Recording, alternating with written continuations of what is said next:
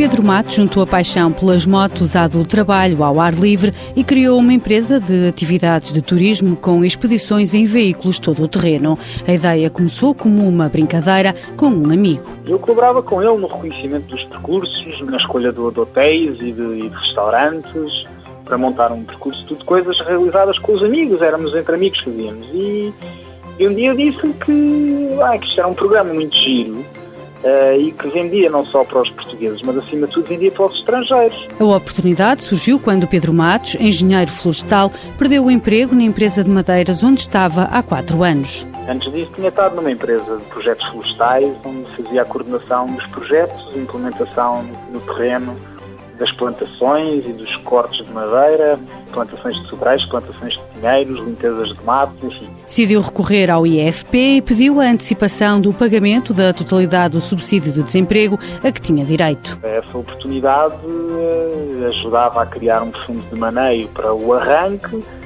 meti um projeto no IFP que foi aprovado e pronto, e com esse dinheiro constituiu-se a sociedade, fez-se um fundo pronto, criou-se ali um fundo de maneio, não é, para o arranque e recebi todos os, os subsídios de desemprego que tinha direito. A empresa, localizada no Alentejo, abriu portas em março. Pedro Matos faz um balanço muito positivo. Acredito no projeto, acredito que Portugal é um país fantástico, tem imensa coisa para mostrar e realmente se eu fico de boca aberta quando passo pela décima vez no mesmo sítio, eu só acho que, que, que o nosso cliente, o nosso público-alvo também, também vai ficar de boca aberta quando lá passar.